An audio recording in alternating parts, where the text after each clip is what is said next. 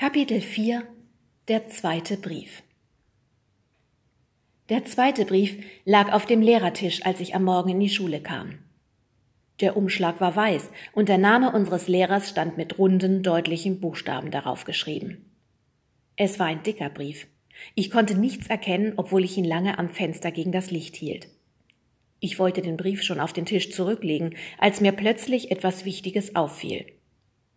Auf dem Brief war keine Briefmarke. Das konnte nur bedeuten, dass die Person, die den Brief geschrieben hatte, ihn auch selbst hierher gebracht hatte. Ich hatte die Person womöglich sogar gesehen. Wem war ich auf dem Weg zur Schule alles begegnet? War der miese Erpresser etwa darunter gewesen? War es die Oma mit den dunklen Kleidern oder der alte Mann mit dem Hund? Dann kam mir ein noch aufregenderer Gedanke. Was, wenn der Erpresser jemand aus der Schule war? Verlangte die Direktorin von unserem Lehrer Geld dafür, dass er uns unterrichten durfte? Weigerte sich die Köchin, noch länger Fleischbällchen zu machen, wenn sie nicht mehr Geld bekam? Wollte der Hausmeister Hannas Tisch erst dann reparieren, wenn unser Lehrer ihm um Mitternacht einen Koffer voll Geld in den Stadtpark brachte? Vielleicht war der Erpresser sogar jemand aus unserer eigenen Klasse. Es gab so viele Möglichkeiten. Mir wurde schwindlig von den Gedanken, die in meinem Kopf herumwirbelten. Ich konnte es kaum erwarten, den anderen von meinem Verdacht zu erzählen. Es ist die Klassenlehrerin der B, sagte Pekka überzeugt. Wieso ausgerechnet die? wollte Timo wissen. Weil alle aus der B gemein sind, erklärte Pekka. Ich glaube, es ist der Sportlehrer mit der Glatze. Erpresser haben oft eine Glatze und sie sind meistens groß, sagte Timo. Der Englischlehrer ist klein und hat Falten, so jemand kann auch ein Erpresser sein, wusste Mika. Kleine mit Falten sind Giftmischer, sagte Timo. Erpresser, sagte Mika. Giftmischer. Erpresser. Still, beide, befahl Hanna. Hör zu, ich habe einen Plan.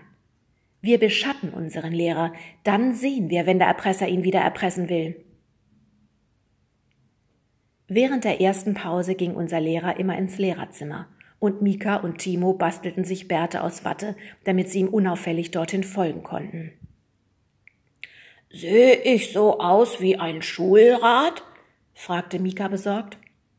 Dabei versuchte er seine Stimme zu verstellen, damit sie tief und brummig klang.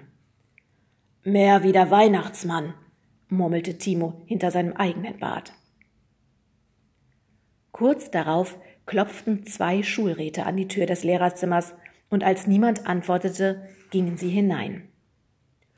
Einen schönen guten Tag. Na, haben wir hier auch lauter brave Kinder? sagte Mika. Das hier sind Lehrerdödel, zischte Timo und stieß Mika in die Rippen. Lehrerdödel? fragte Mika verdutzt. Die Lehrer wunderten sich wahrscheinlich. Niemand erwartete an dem Tag den Schulrat und schon gar nicht zwei. Unser Lehrer versteckte sich hinter seiner Zeitung, erzählte Timo später. Er tat so, als ginge ihn das alles gar nichts an.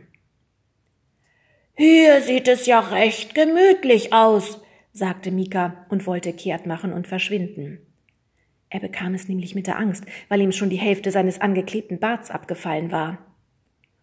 Gut sieht es hier aus, und leckere Kekse gibt es auch, sagte Timo, der einen Teller Kekse auf dem Tisch bemerkt hatte.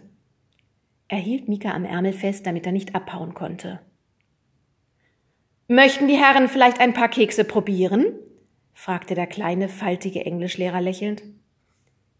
Timo und Mika erstarrten vor Schreck. Bedienen Sie sich, die sind bestimmt nicht giftig, lächelte der Englischlehrer. Hilfe, flüsterte Timo. Nein, schrie Mika. Dann rannten die beiden nach draußen. Und? fragten wir. Ich hatte recht, sagte Timo zitternd. Die kleinen Faltigen sind Giftmischer.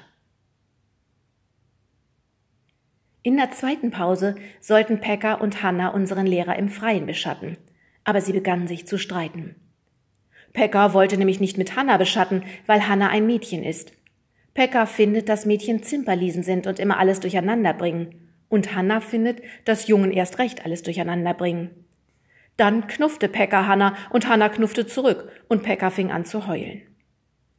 Als unser Lehrer zu ihnen kam, fragte er, was passiert sei.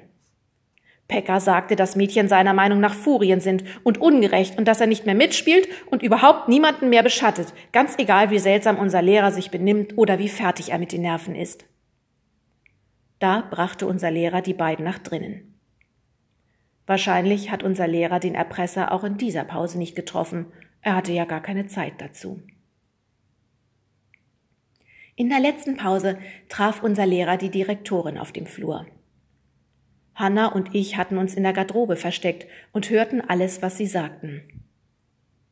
Augenblick mal, Martha, sagte unser Lehrer. Ja, sagte die Direktorin. Ich brauche Urlaub, sagte unser Lehrer. Urlaub? Das Schuljahr hat doch erst vor einem Monat angefangen. Ich bin trotzdem fix und fertig mit den Nerven, sagte unser Lehrer.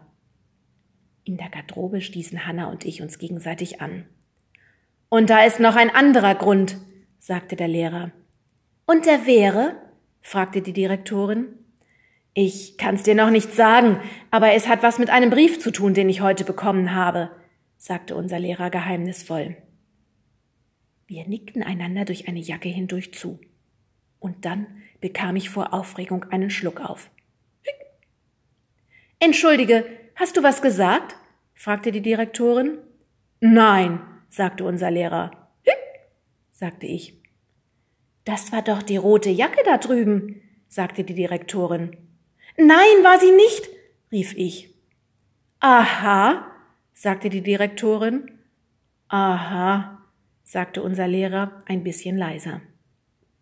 Deine Schüler sind ziemlich aufgekratzt in der letzten Zeit, sagte die Direktorin zu unserem Lehrer. Was du nicht sagst, seufzte unser Lehrer. Urlaub genehmigt, sagte die Direktorin.